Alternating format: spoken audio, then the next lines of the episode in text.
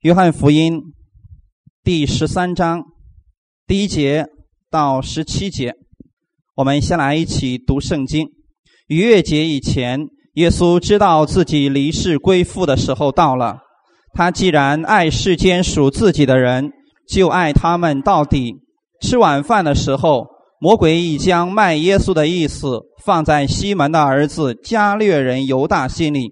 耶稣知道父已将万有交在他手里，且知道自己是从神出来的，又要归到神那里去，就离席站起来，脱了衣服，拿一条手巾束腰，然后把水倒在盆里，就洗门徒的脚，并用自己所束的手巾擦干，挨到西门彼得。彼得对他说：“主啊，你洗我的脚吗？”耶稣回答说。我所做的，你如今不知道，后来必明白。彼得说：“你永不可洗我的脚。”耶稣说：“我若不洗你，你就与我无份了。”西门彼得说：“主啊，不单我的脚，连手和头也要洗。”耶稣说：“凡洗过澡的人，只要把脚一洗，全身就干净了。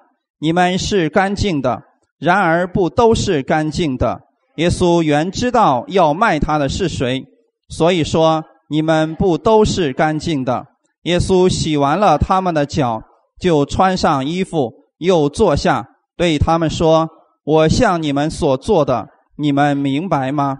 你们称呼我夫子，称呼我主，你们说的不错。我本来是，我是你们的主，你们的夫子，尚且洗你们的脚。”你们也当彼此洗脚。我给你们做了榜样，叫你们照着我向你们所做的去做。我实实在在的告诉你们：仆人不能大于主人，差人也不能大于差他的人。你们既知道这事，若是去行，就有福了。阿门。好，我们先来做一个祷告。天父，我们特别感谢赞美你的恩典。如今天在这样一个日子当中，你的众儿女一起聚集在神你的殿中，我们来到这里是为了寻找耶稣基督你自己，因为我们知道，当我们来寻求你的时候，是你在服侍我们，是你在加力量给我们，因为我们需要你的力量，我们需要你的帮助，我们更需要你对我们公义的提醒，主啊。我们愿意在这一周的开始的时候，我们从你得着供应，然后从你得着你的爱，然后我们去爱别人。主，在这个时间当中，我们把这个时间完全交给你，因为圣灵，你来触摸我们每一个人的心，让我们看到耶稣基督那伟大的服饰，效法耶稣基督的榜样。感谢赞美主，奉主耶稣基督的名祷告，阿门。哈利路亚。我们今天分享的题目叫做“伟大君王的服饰”。耶稣为什么服侍我们？你别忘记了，他是神的儿子，他是万王之王，他是万主之主。可是这样的一位主，他还缺什么呢？他什么都不缺，可他为什么要服侍我们呢？就像上一周有人问我说：“任教师，神为什么要造我们呢？”有人说。圣经上说了：“我造你们是为了荣耀我，我造你们是为了让你们诉说我的美德，就好像神把我们当成了一个免费推广的工具一样。我把你造出来，就是让你说我有多好；我把你造出来，就是为了让呈现一下我有多大的能力。神是这个意思吗？神造我们是因为他爱的原因，因为他爱我们的缘故。阿门，弟兄姊妹，今天耶稣为什么要服侍你呢？”因为他爱你的缘故，哈利路亚。我们在世上的人，我们一般来讲，我们去服侍别人是什么原因呢？你看，在过去的时候，当一些人被卖到了一个富户的家里边，然后去伺候这家的主人的时候，一般原因是什么？是自己走投无路了。或者说，在旧约里边说了，他欠了这个主人的钱，没有办法偿还，所以主人说：“你过来给我当奴仆，然后来还你的债吧。”那么，在现在这个社会当中，奴隶制度已经被废弃了。我们一般来讲，我们去伺候别人的目的是什么？有人说挣钱，哎，说的一点都不错。什么情况下你服侍你不会埋怨？有报酬的时候吗？啊，其实亲人也有抱怨的时候，抱怨还不少呢。就是给你很多钱的时候，是不是？今天弟兄姊妹想一下，还拿我们金姊妹来讲，如果你说我现在没有工作，想去给别人当保姆，别人说一个月两万块钱，干不干？但是有条件，除了拖地板之外，把院子也得给拖了。然后呢，这个天花板上，我回到家的时候要不能看到一点脏的东西。你说两万不够，这样的话你的条件太苛刻了。老板说三万，你说行。请问你干这些活的时候，心里会不会埋怨？哇，你觉得没有埋怨，是不是因为有报酬了，而且这个报酬很多，对不对？这种情况下你不会埋怨。但是我们反过来再想一下，这个老板说一个月五百块钱，院子房顶上哪个地方都给我打扫干干净，等我回来的时候一尘不染。你虽然没有办法，但你干的时候心里怎么想？哼，就给这么一点钱，还让干这么多的活然后开始背后开始说他，是不是？其实今天很多的员工埋怨老板是因为这个原因，弟兄姊妹，是因为我们觉得我们呃这个得到了太少了。但耶稣今天服侍我们的时候，从我们这能得到什么？耶稣服侍我们的时候，他从我们这得到了经常是抱怨，经常是怀疑。如果是这样情况下，我们耶稣早不干了。如果说真的耶稣是想从我们这儿得到点什么来服侍我们，他早不服侍我们了。今天耶稣一直还在服侍我们，原因是什么呢？他不需要地位，他不需要金钱，因为一切都是他的。他今天服侍我们，服侍你的原因只有一个，因为他爱你们的缘故。所以今天我们分享的第一点叫做：耶稣因为爱我们，所以他服侍我们。刚才我们读到的约翰福音十三章里边。提到说，逾越节以前，耶稣知道自己离世归父的时候到了。他既然爱世间属自己的人，就爱他们到底。今天你确定你是属耶稣的人吗？你是不是属耶稣基督的？如果你已经确定了，你就是属耶稣基督的人，那么恭喜你，耶稣也要爱你，并且他要爱你到底。那个到底是什么意思？什么叫做底儿？也就是说，今天在你世上还活着的时候，耶稣就要不停止的爱你，直到你死去了。到了天国以后，耶稣仍然还爱你，是不是这个意思？所以就这就叫做爱他们到底，并且我们还要记住一点，在你很好的时候，表现很好的时候，耶稣爱你；在你表现不好的时候，耶稣仍然爱你。在你真的你做事情荣耀神的时候，神爱你；但是在你犯罪的时候呢？嗯，没人敢回答了。仍然是爱你的，一定要记得，他爱你们，只爱你们到底。这就是我们的神，这就是你所相信的耶稣基督。不要用世间的爱来评判我们神的爱。我们在世间的时候，就说，一个孩子他听父母的话，荣耀他父母，做了很多让他父母觉得引以为傲的事他父亲说：“啊，我真的很爱你啊。”可是，一旦不听话的时候，我们说：“哎，你这个家伙，显得十分讨厌你啊！”弟兄姊妹，我们耶稣基督的爱是爱我们到底的爱。无论你在什么样的情况下，你什么样的状况情况下，就算你今天说主，我觉得你不公平，他仍然还爱你。他在你身上的恩典一直都存在着。今天我们想这样一个事情：如果神按照我们的行为来待我们的话，你知道今天有多少人会死去吗？他会指着老天爷说：“凭什么现在下雨啊？应该下雪的时候为什么不下雪？”你这什么什么什么老天爷骂一顿之后，神说：“小黑，竟然敢骂我，把气儿收回来。”这个人会如何？当场就死掉了。可是我们的神呢？他没有这样做，因为他是爱。弟兄姊妹，今天我们要知道，你既然是属耶稣基督的人，他就要爱你，只爱你到底。他爱你，具体的行为是什么呢？今天仍然在服侍你，哈利路亚。所以在世上相信耶稣基督的人，就是属耶稣基督的人。耶稣要爱他们到底，哈利路亚。那么耶稣知道自己是谁。他知道自己从哪里来，要往哪里去。你们知道吗？你们知道你们从哪里来，要往哪里去吗？你看第三节，耶稣知道父已将万有交在他手里，且知道自己是从神出来的，又要归到神那里去。你们知道你们从神那里来，将来有一天要回到神那里去吗？确信这一点吗？如果你知道这一点的话，你就明白了。其实，在任何时候，你如果记住了这样一个真理，你不会被困难吓倒，你不会在一些疾病上然后软弱的一塌糊涂。原因是什么呢？这句话语在前面还有一个意思，就是第二节吃晚饭的时候，魔鬼已经将卖耶稣的意思放在西门的儿子加略人犹大的心里边。如果没有这样的一个看见的话，你没有办法跟卖你的人一起吃饭，你不可能平静的对待那个要卖你的人、那要羞辱你的人，是不是？今天我们想一下。对于我们仇敌来讲，你能不能平静的跟他坐在一个桌子上吃饭？不能。为什么不能？因为你看的是这个人他过去怎么样对你的不公平的待遇。当你看到这一切的时候，你没有办法跟他在一个桌子上吃饭。但耶稣为什么能够跟犹大在一起吃饭，并且还显得非常的平静呢？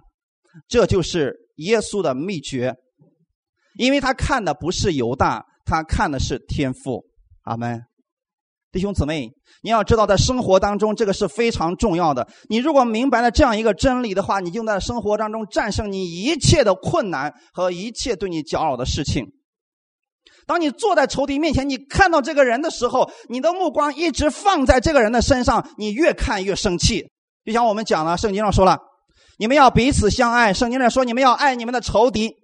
那我们在教会讲了说啊，你要爱你的丈夫，要爱你的孩子。虽然呢，你确实为孩子付出了很多，但是现在他不听你的话，有时候反而骂你。虽然你给丈夫付出了很多，但是不理解你，有时候老是骂你。在这种情况下，教会说了，你要爱你的丈夫，因为什么呢？耶稣说了要爱仇敌嘛。你回去你说，嗯，对啊，要爱丈夫嘛。一进门一看见这个人，完了，没办法爱了，因为你看到这个人的形象的时候，他那个嘴啪啦啪啦啪一一说话，你马上整个耶稣的形象没有了。这种情况下怎么办？其实耶稣他能够如此平静的跟犹大一起吃饭，他看的不是自己，他看的不是犹大要做什么，他看的是天赋。阿门。因为他的目光一直在天赋呢，他想的是什么？在这个问题面，他想的是：今天我知道天赋已经将万有都交在我手里边了。弟兄姊妹，你们知道这一点吗？在一些问题摆在你面前的时候，你知不知道神已经将万有都交在你手里边了？这是一种权柄。阿门。当生意不好的时候，当这个疾病出现的时候，当这个人际关系破裂的时候，你不要看这些问题，你要看的是神已经将万有都交在我手里边了。因为神把这一切权柄给了耶稣，耶稣又把它给了你。哈利路亚。这样的话，是你战胜这个问题、战胜你生活当中的坏习惯、胜过罪的一个重要的法则。不要看你的问题，越看问题越大，就像放大镜一样，越看越大，越看越害怕。但是你把一直定睛在我们天父的手里的时候，你就知道这个问题在神那里不算什么的。耶稣在犹大面前，他知道是什么呢？他知道说，神已经天父已经将万有都交在我手里边了。虽然魔鬼要借着他要让我死，但是我并不害怕。原因是什么？他知道我会死而复活的。弟兄姊妹，今天人有很多的惧怕，人们惧怕有一个最大的惧怕就是惧怕死亡。不信的人，他们害怕死亡，原因是什么呢？他不知道自己死了以后会去哪里。但今天我们基督徒为什么不怕死亡呢？因为我们知道，当我们这个生命结束以后，我们就与神在一起了。因为有一个出熟的果子，对不对？耶稣基督，他从死里复活，就成了那些死而复活之人出熟的果子。你们还记得吗？当耶稣复活以后，玛利亚见了他以后，耶稣说：“不要摸我，我还没有上去见我的父。”那么你们是不是也是这样了呢？当我们的生命结束以后，我们也会从死里复活，要上去见我们的父的。如果你明白了这个，仇敌对你的攻击，别人给你的死亡，你不会惧怕这一切，因为你知道神已经将万有都交在你的手里边了。你会像保罗一样说：“如果你让我活在这个世上，我就继续为你做见证；如果你让我死掉了，我非常乐意的，因为我回到了比这个更好的地方去了。”所以保罗他坦然无惧，他能处理一切的环境，贫穷的时候、富足的时候、饱足的时候，他都已经安然度过了。哈利路亚！这就是一个方法。耶稣是万王之王、万主之主，但是这个时候他做了什么事情呢？他脱下了他的袍子，然后为门徒来洗脚。他是神的儿子，他是王。现在这个君王放弃了自己的身份，成为了仆人，而且是甘心乐意为门徒来洗脚。弟兄姊妹，他本来是至高无上的神的儿子，但是现在却卑微的来服侍我们。耶稣以行动证明了服饰的尊贵。他为门徒来洗脚。我们看一个事情，为什么要洗脚呢？圣经在读的时候，解经的时候，其中有一个非常重要的观点，就是圣经的背景。弟兄姊妹，你们在吃饭之前要不要洗脚？真的啊？为什么呢？中国人没这个传统，没这个习惯啊。我们顶多吃饭的时候洗洗手，是不是？但是为什么以色列人要洗脚呢？今天有一些人死守圣经啊，说什么呢？圣经上所说的，我们都得去遵行。你说圣经上说了，女人要。蒙着帕子，要不然的话就不洁净了，要不然的话就不被神所喜悦了。那我想问的是，为什么你吃饭之前不洗脚呢？那圣经上还说了，以色列人保罗也说了嘛，你们要见面的时候要彼此亲嘴问安。我说你们为什么不亲呢？要守就守全部，对不对？别拿出一条来守。所以这个你要知道，那是巴勒斯坦地区的一个传统，一个习俗。阿门。在巴勒斯坦地区。气候非常炎热，到处是风沙，所以人们外出的时候都穿凉鞋。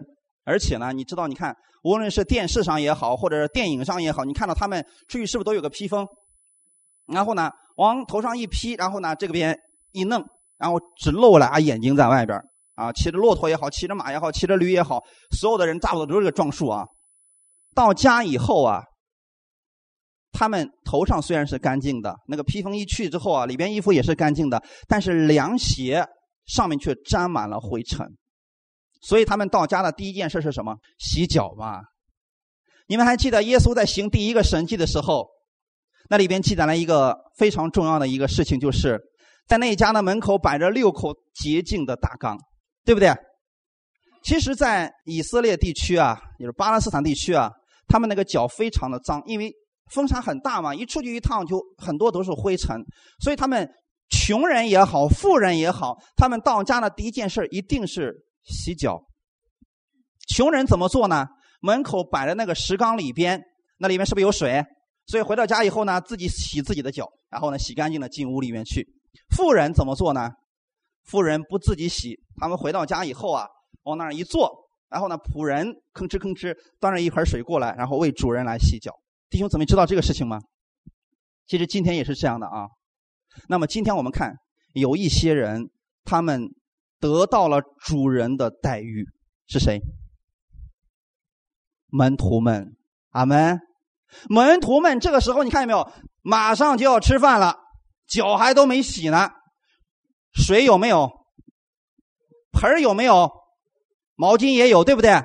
但是没有人干。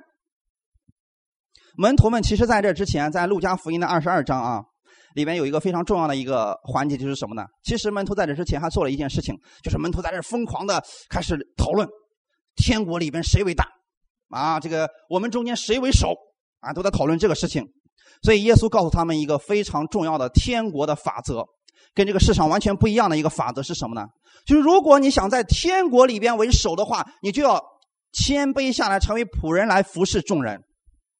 现在天国也是这个法则啊！你想在天国里边为首，你就要成为服侍众人的仆人，这就是成为首的一个重要的法则。耶稣不仅仅说了，耶稣也做了。所以耶稣看到这些门徒在争论的时候，告诉他们说：“不要这样做，你们要愿意为首，就要成为众人的仆人，然后来服侍众人。”耶稣说完以后。然后站起来离席，然后怎么样呢？脱了衣服，拿一条毛巾束腰，然后把水倒在盆里，就洗门徒的脚，是不是真实的服侍？因为为什么今天我们说耶稣能够成为至高无上的神的儿子，他坐在那个最高的位置上，因为他已经谦卑的成为了仆人。阿门。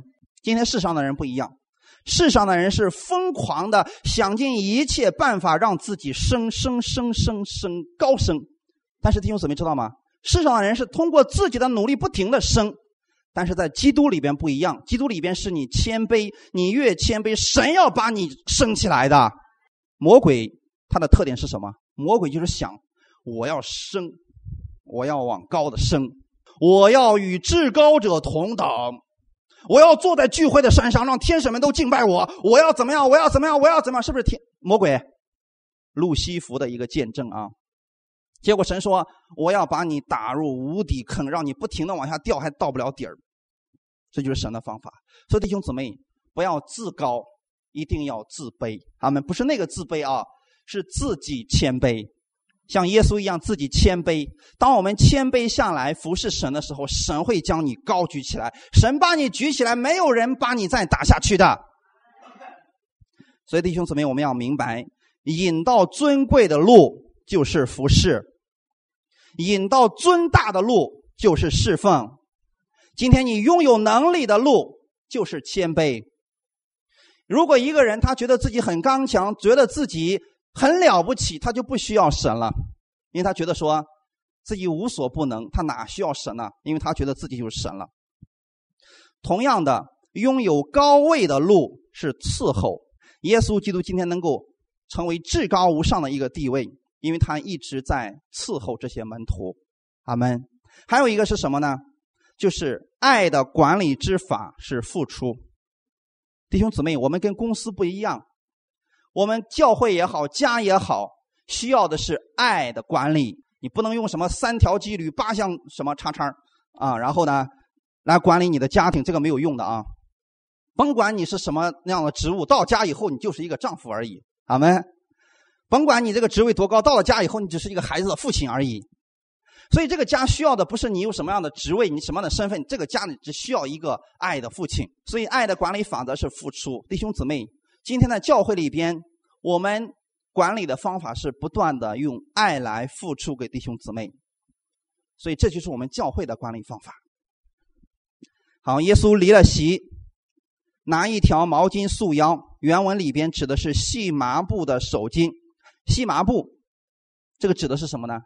圣徒的意。我们来看一段经文，在启示录的十九章七到八节，我们要欢喜快乐。将荣耀归给他，因为羔羊婚娶的时候到了，心腹也自己预备好了，就蒙恩得穿光明洁白的细麻衣。这细麻衣就是圣徒所行的义。阿门。耶稣呢，把他的义放在了腰间，当他洗完了门徒的脚以后，用这个细麻布，然后给他擦干了。今天也是我们要分享的一个重要的一个内容之一。弟兄姊妹，如果你身上有了灰尘的时候，你怎么办？洗澡是不是用水来洗？没人泡把自己泡在醋里边或者泡到其他东西里边吧？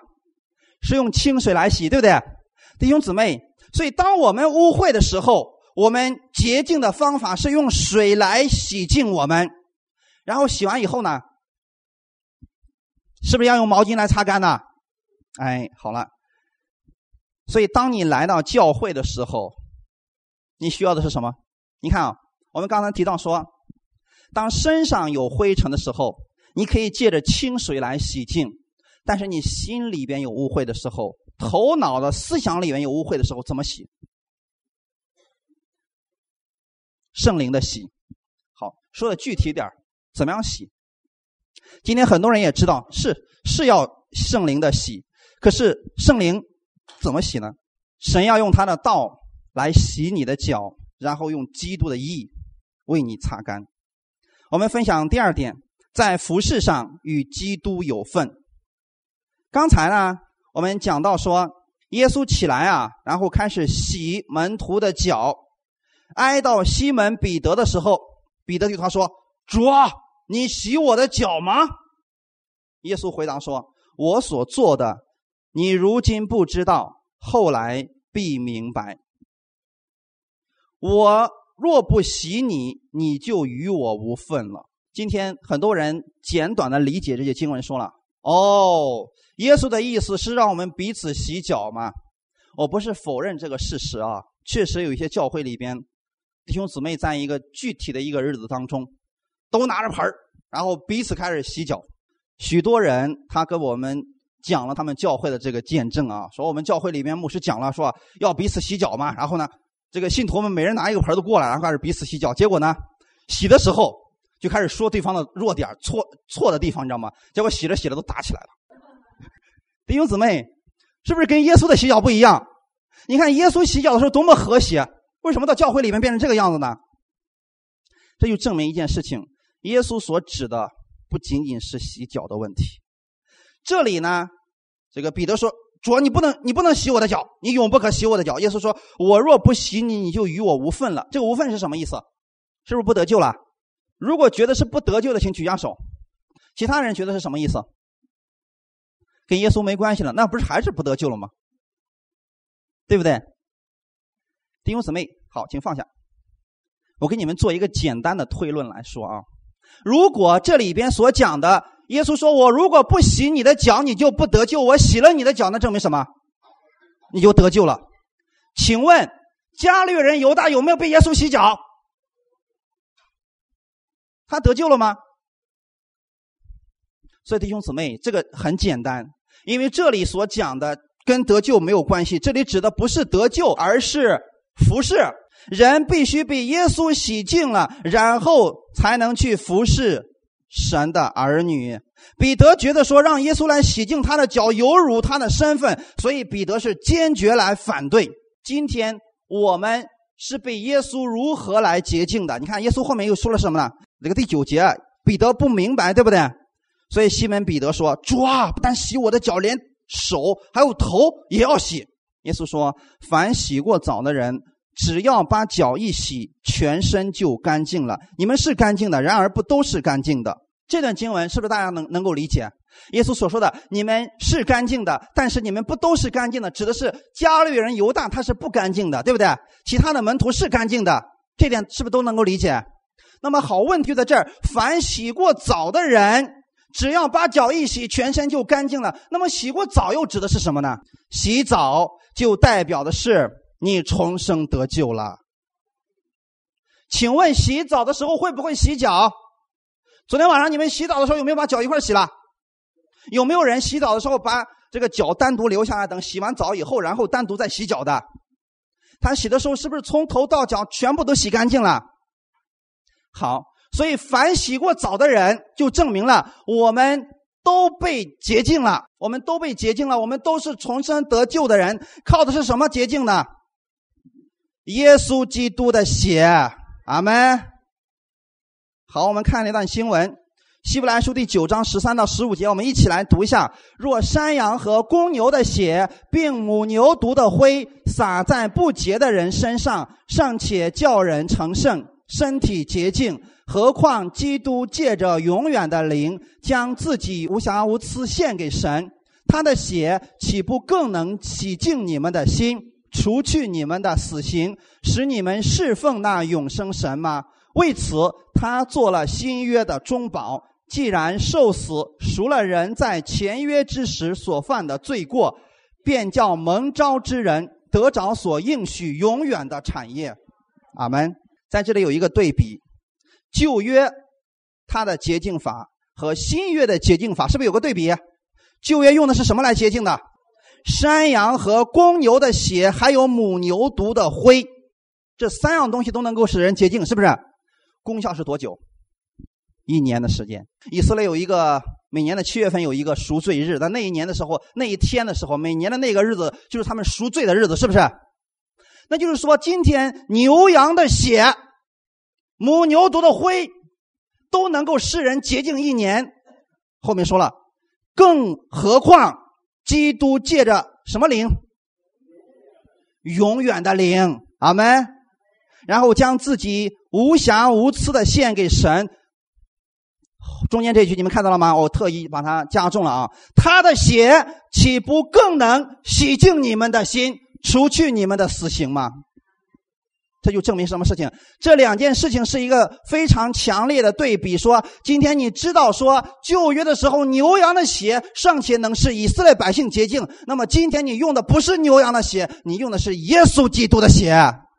请问他写的这个功效是多久？一次，直到永远。所以今天你。不要没事就说了哦，耶稣的血没洗净我，所以你祷告的时候说主啊，求你的宝血流出来，再一次洁净我吧。耶稣洁净你需要几次？是不是一次？一次直到永远。你们仔细的读一下希伯来书第九章和第十章的内容，你就知道了啊。所以这是耶稣血的一个功效，是不是就相当于我们洗澡一样？弟兄姊妹，千万不要理解错了。很多人因为在这方面认识有糊涂之处啊，所以对神也了解是这个样子的，就以为说哦，耶稣没有把我们的罪洁净完，所以我们还需要通过其他的方式，然后来除去我们的罪。但耶稣这里边说了，说什么呢？他做了新约的中保，既然受死赎了人在前约之时所犯的罪过。弟兄姊妹，你要知道，耶稣基督。今天有没有把你所有的罪都洗净？来读一段经文，《希伯来书》第一章第三节，一起来读。他是神荣耀所发的光辉，是神本体的真相，常用他全能的命令托住万有。他洗净了人的罪，就坐在高天至大者的右边。阿门。这里面说的清楚不清楚？他洗净了人的罪，有没有洗干净？就像洗澡一样，是不是？既然你洗澡能够洗干净，不会留下一点耶稣对你的洁净也是全部的洁净。哈利路亚。然后说，他洗完了以后，他就坐在高天至大者的右边，是不是坐在我们天父的右边？那么，请问耶稣为什么坐下来？因为他的功已经完成了。他在十字架的时候，然后说：“成了。”当他说这句话的时候，不是说他累了，所以耶稣说：“哎呦，都干了三十多年了，歇一会儿吧。”不是累了，是他的功已经完成了，所以他坐下来安息了。就像神在六日的时候创造了天地万物，神第七日进入安息。神为什么进入安息呢？不是神累了，是因为他的创造之功已经完成了。所以神今天洗净了你的罪，他就坐在了天父的右边。今天他仍然坐在那个地方，那就证明今天耶稣对你的罪的问题已经解决完了。凡洗过澡的人，指的是那些被耶稣的血洁净的人。你是不是那个人？所以你相信耶稣已经洁净了你的罪。那么耶稣说：“你就是洗过澡的人，凡洗过澡的人已经洁净了。”但是后面还有一句话，说什么呢？说你们是干净的，然而不都是干净的。耶稣是不是在洗脚以后问门徒说：“我所做的，你们明白吗？”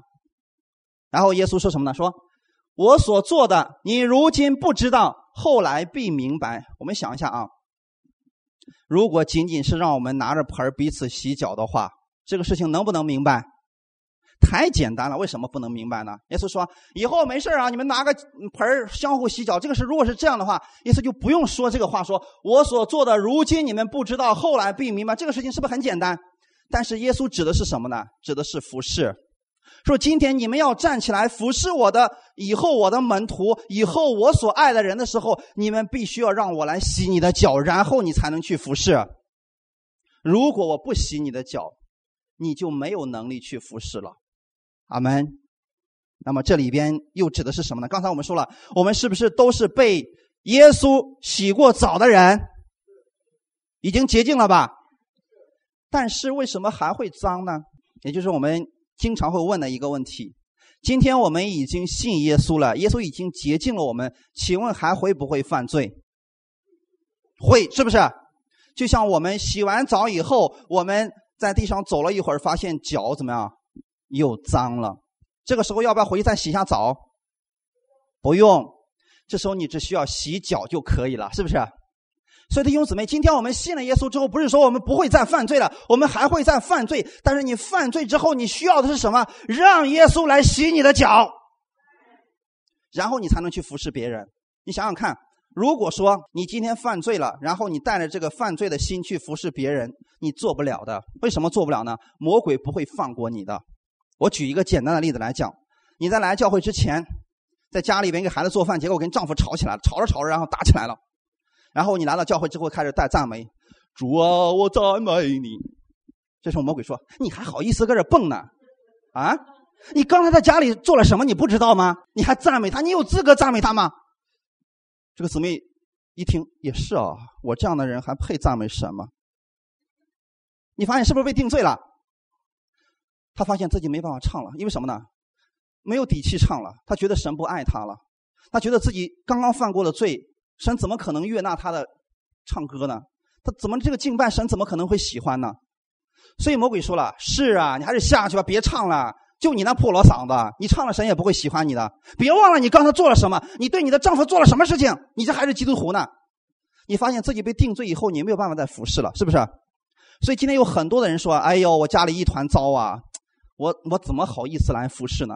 请问呢，这个时候你需要怎么办？你需要让耶稣来洗你的脚。”当耶稣把你心里这个问题洗掉以后，你在这儿你就明白了。是，虽然刚才我跟我的丈夫吵架了，但是今天我知道神仍然是爱我的，没有任何男人能阻止我来赞美我的神，因为今天我在神这里领受他的爱，回家我就能爱我的丈夫了。下回我不再跟他骂了，我会用耶稣的爱来包容他了。你这样是等于说用神的话语正确来引导你，他把你过去那个定罪的东西，耶稣用话语洗掉了，你就能站在这儿继续服侍神了。阿门。如果没有这个，我们没有办法来服侍他。魔鬼会攻击你，让你失落，让你觉得你自己不配。但是我们真正需要的是让耶稣来洗我们的脚。阿门。如何来洗呢？看一段经文，《以夫所书》第五章。二十五到二十七节，我们一起来读一下。你们做丈夫的要爱你们的妻子，正如基督爱教会，为教会舍己，要用水借着道把教会洗净，成为圣洁，可以献给自己，做个荣耀的教会，毫无玷污、皱纹等类的病，乃是圣洁、没有瑕疵的。阿门。这段经文，其实保罗用丈夫和妻子。其实要告诉我们的是，基督与我们教会的关系。阿门。那么，教会指的不是一个建筑物，教会指的是什么？耶稣基督的宝血所赎买回来的一群人，这是教会，对不对？教会指的是你们，你们才是教会，对不对？所以你要说，我就是教会的一部分，这就对了啊。因为什么呢？因为。正如基督爱教会，就是丈夫爱妻子，妻子爱丈夫，那么就像基督爱教会一样，为教会来舍己，是不是？耶稣为我们舍己了，然后说要用水借着道把教会洗净了。弟兄姊妹，当我们的脚上有了灰尘的时候，我们需要借着神的道把它洗干净。那么这个灰尘指的是什么呢？生活当中。所有的人给你的负面的东西，所有的人对你的辱骂、对你的诋毁，甚至对你呃无缘无故的让你受委屈的事情，或者说是一些困扰临到你的时候，这些都是需要洗去的东西。那么在教会当中，教会的作用是什么呢？就是要借着神的道再次把你洗干净了。所以你不必说每一次来到教会之前，今天有很多教会说。你们来敬拜神之前，一定要先把你自己洁净了，然后你再敬拜神。就相当于这句话，你如果正确理解的那个意思是什么呢？你在洗澡之前，先把你自己弄干净了，然后去洗澡吧。明白吗？我再重复一下啊。今天很多教会有一个错误的教导是什么呢？他说，当你们来敬拜神之前，你们先把自己洁净了，然后你才配得去敬拜神。这个意思就相当于说，你准备要洗澡了。这个时候呢，你先想其他的方法，把你自己弄干净了，然后你再进去洗澡。假如你能把自己弄干净了，你干嘛还要洗澡呢？也就是说，假如你来到这里，你能自己把自己洁净了，你干嘛还要神呢？今天你要带着你的污秽，然后进入到你的洗澡间，让水来洁净你。阿门，是不是很简单？水不在乎你有多么的污秽，它都能洁净你。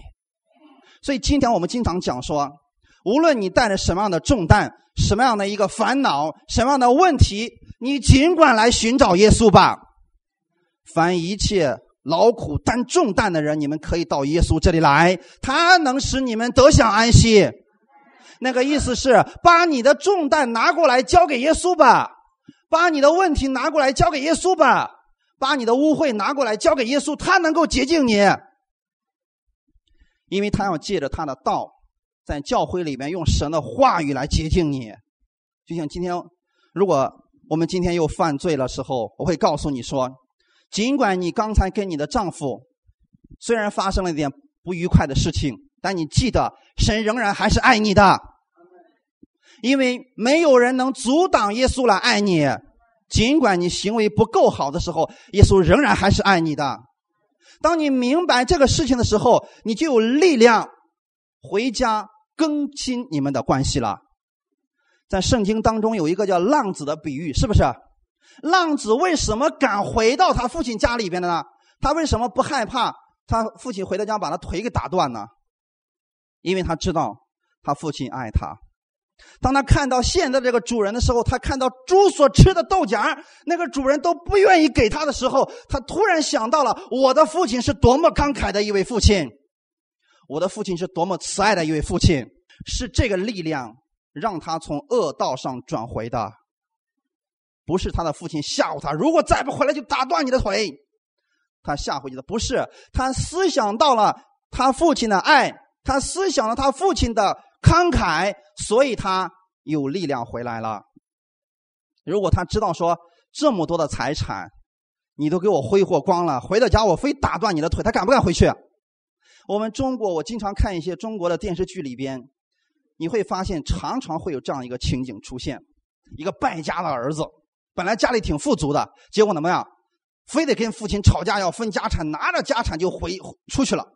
怎么父亲怎么劝他都不听，结果之后呢？在外边时候被别人被别人给骗了，然后分文没有，还变成了乞丐一样的东西。这时候呢，儿子走投无路了，终于回家了。一敲开门，这个父亲眼睛一瞪：“你是谁啊？你还有脸回来？你给我滚出去！我没有你这个儿子。”所以这个儿子呢，跪在门口苦苦的哀求：“父亲，我知道错了，你就让我进去吧，我快饿昏了。”父亲说：“我没有你这个儿子。”给我们中国人无形当中。造就了一个框架，一个形象，就是天父也是这样的。当你做错事的时候，天父那个眼睛瞪得像牛那么大，看着你，直到你觉得你自己错了，然后呢，老老实实的在神面前认错，然后天父这时候才对你微笑。其实不是这样的，天父一直都是向你微笑的。他知道，其实今天无论我们做了什么错事，对天父有没有损失？没有。但是他希望你过得更好，阿门。所以今天弟兄姊妹，他今天要告诉我们的是，他是一位慈爱的父亲。当你有问题的时候，来到他面前，让他来更新你吧；当你有误会的时候，来到他面前，让他来洗净你吧。今天是不是耶稣一直在做洁净的工作？你看门徒们的脚上现在已经有了灰了，对不对？是不是耶稣在洁净？弟兄姊妹。不要让你自己去洁净，来到耶稣面前，让他的道来洁净你吧。所以我今天仍然会告诉你，不管之前你发生了什么事情，今天你的神里边，你在基督里边是神所爱的。魔鬼无论怎么样欺骗你，知道你都是公义的，因为基督的公义在你身上。你的这个身份，你这个神儿子的身份，神儿女的这个身份，是用耶稣基督的血所换回来的。今天耶稣非常爱你。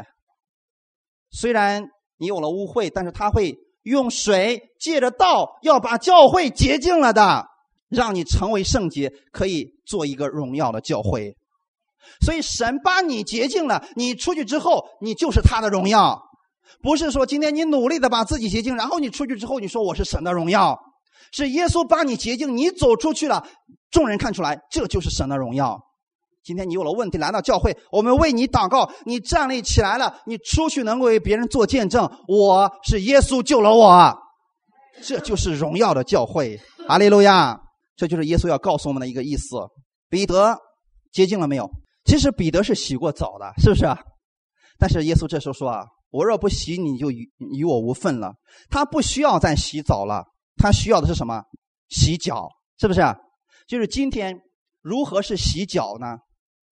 就是每一周你六天的时间在这个世上不断的受这个世上的思维很多人的攻击。当第七天你来到教会里的时候，我会用神的道将你心里边这些负面的思想用神的话语洗去。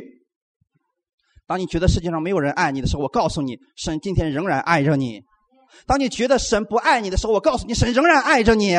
当你觉得是天父向你发怒的时候，我今天告诉你，神仍然爱着你，并且他要爱你到底。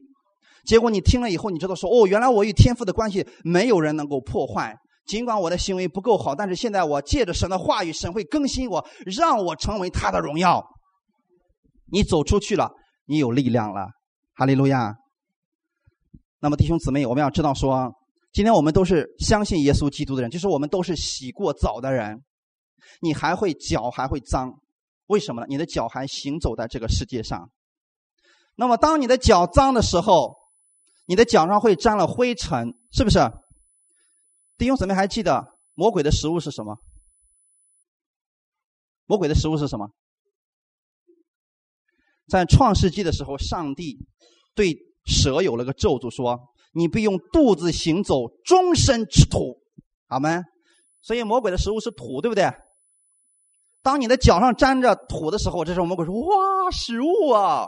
然后开始怎么？开始向你跑过来了。结果这个时候怎么办？你来到教会以后，借着神的道，唰，然后呢，脚上这个灰尘被洗去了。魔鬼一看，哦，不能吃了，再吃牙就会掉的，别吃了，找下一个目标吧。有原因呢，我们来读圣经。彼得前书第五章第八节，一起来读：勿要谨守警醒，因为你们的仇敌魔鬼如同吼叫的狮子，遍地游行，寻找可吞吃的人。阿门。经文里边说的非常的清楚，魔鬼是不是在遍地游行？圣经没有说魔鬼遍地游行，想吃谁就吃谁，没有这么说吧？那样的话我们就遭殃了，是不是？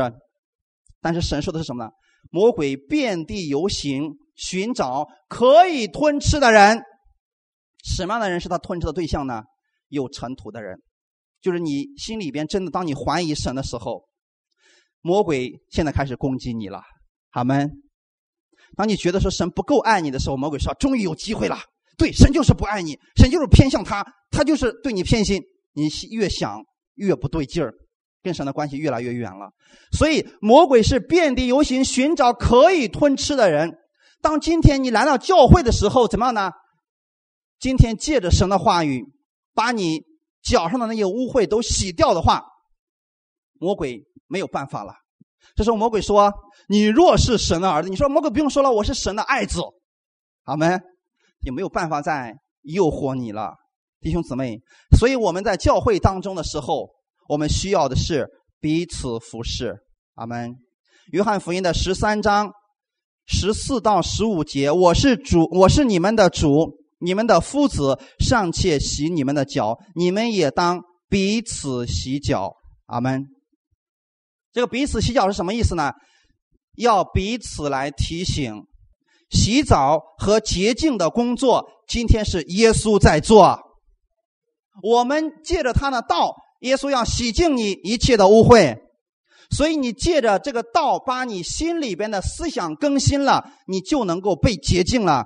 你的坏脾气你能胜过了，你的坏习惯你能胜过了，是借着神的道，让你正确的认识自己。阿门。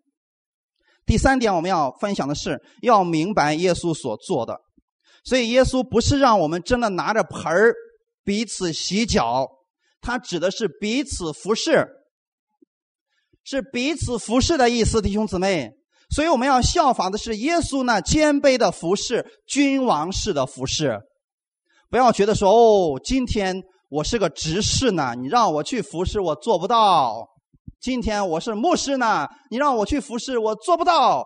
别想着你那个架子了，在神国里边，你觉得如果是牧师的话，你应该去服侍的。阿门。我见过一个教会，这个教会真的挺让我感动的。他们教会的长老年龄很大了啊，然后呢，信徒们星期天的时候都在这敬拜神。你知道长老在干什么吗？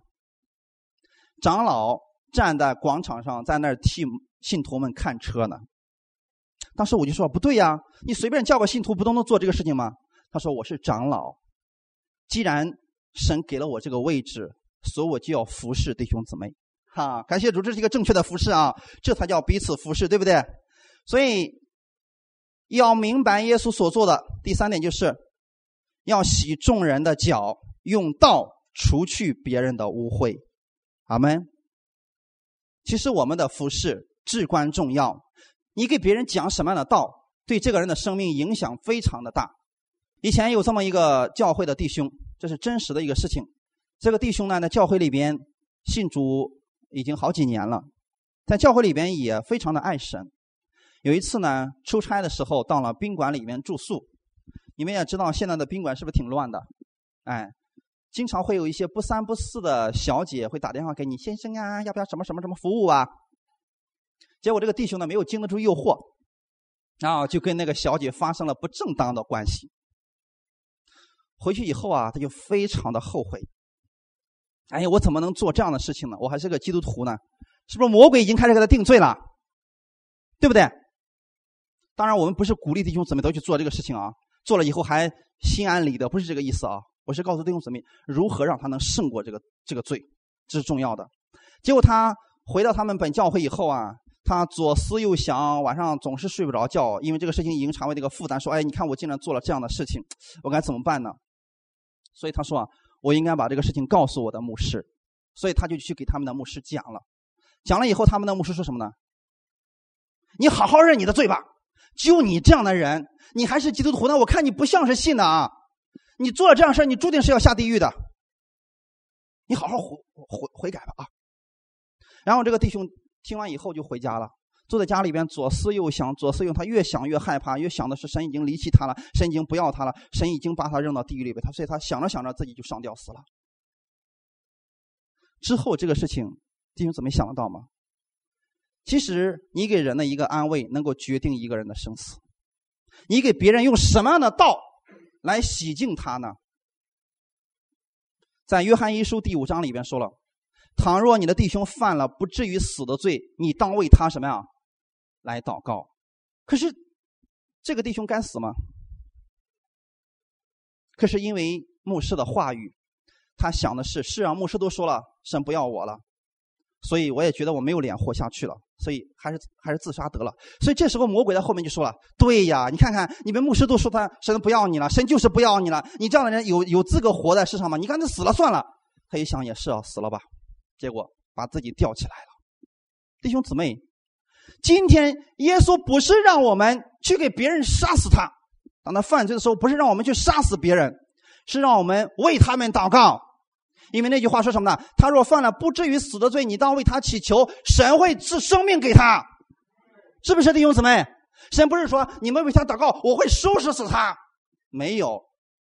所以，当你看到你身边的弟兄姊妹，当他犯罪的时候，你要用劝勉的话语为他祷告，要告诉他弟兄，这个事情确实不应该，但你回到神面前吧，神依然爱你。因为这个爱的力量能使他以后不再做这个事情，使他有力量以后来抵挡这个事情。阿门。我们今天需要的不是告诉这个人你有多么的污秽，你有多么的脏，然后连耶稣的血都洗不干净你了，是要告诉他你来到教会吧，耶稣要洗你的脚，你就洁净了，因为你是洗过澡的人。哈利路亚。要用道除去别人的污秽。然后呢，记得洗完以后要用细麻布的衣服来擦干它，那就是基督的意义。要告诉他，今天你在基督里边仍然是义人，对吗，弟兄姊妹？你是异人的身份，不在乎你的行为如何，因为今天你得着异人的身份，你借的是耶稣基督的保险。当他洁净你的时候，你就是异人了，你就是神的儿女了。这个身份没有人能够夺去，不在乎你的行为。圣经上说的非常的清楚：你若相信他是神的儿子，你若相信神叫他从死里复活，你就必得救。而且告诉我们说，以弗所书第一章告诉我们非常的清楚：今天你们死而从死里边过来，不是靠着你们的行为，那是神的恩典。哈利路亚。所以，任何时候，当我们行为不好的时候，你需要的是让耶稣来洗你的脚。如果你想得着耶稣的生命，你需要的是让耶稣来洗澡。对于那些没有信的，我建议你们参加信主的，将进来相信耶稣吧。今天，这就相当于洗澡一样了。耶稣用他的血来洁净你。如果今天你说了我还有坏毛病，还有坏脾气，还有生活当中很多的罪，让耶稣来洗你的脚。你就有能力来胜过这个问题了。当你再一次走出去的时候，你是神那荣耀的见证。你会给别人说：过去确实我在这个事情上我没有办法胜过，但是当我回到教会之后，我知道神是爱我的，他给了我力量，让我再一次我又胜过了这个问题。就像刚才那个弟兄一样，如果他知道神有多么爱他的时候，教会正确的来引导他，那么下回他出差的时候，当这个小姐再诱惑他的，他会告诉自己：“我是神的儿子，我不需要做这样的事，我不屑做这样的事情。”然后他会挂掉电话的，因为神会是他的力量。感谢主啊！好，我们一起来祷告。天父，我们特别感谢赞美你的恩典。主，今天你告诉我们，耶稣今天是这样来服侍我们的。他是神的儿子，但他成为了我们的仆人。主，今天我们知道，我们都是洗过澡的人，因为我们已经接受了耶稣，但我们仍然还会沾染灰尘，我们仍然还会沾染一些污秽。我们现在需要的是耶稣，你来洗我们的脚。主，今天耶稣，你洗我们的脚，你告诉我们说，你是我们的榜样，要我们照着你向我们所做的去做。所以，我们要在基督里边彼此来服侍。彼此来洗脚，我们互相提醒我们身边的人：你在基督里边，你是神所爱的，你身上拥有基督的公义。我们用神的话语洗去别人的污秽，我们用神的话语洗去别人的软弱，我们用神的话语来使人再一次刚强壮胆，然后我们用基督的公义来擦干。我们告诉他正确的身份：今天你在基督里边仍然是艺人。所以，这样的身份让他明白了，他会回心转意，他会有力量来胜过他生活当中一切的拦阻，他会重新得力。主，我们谢谢你如此的爱我们。每一次我来到教会的时候，我知道耶稣你在服侍我，你在洗我的脚，你会使我心里边一切的污秽都洗去，让我今天带着神的话语，我开始这新的一周。主，我为此而感谢你。因为你一直是我的力量和供应，愿一切荣耀都归给你。奉主耶稣基督的名祷告，阿门。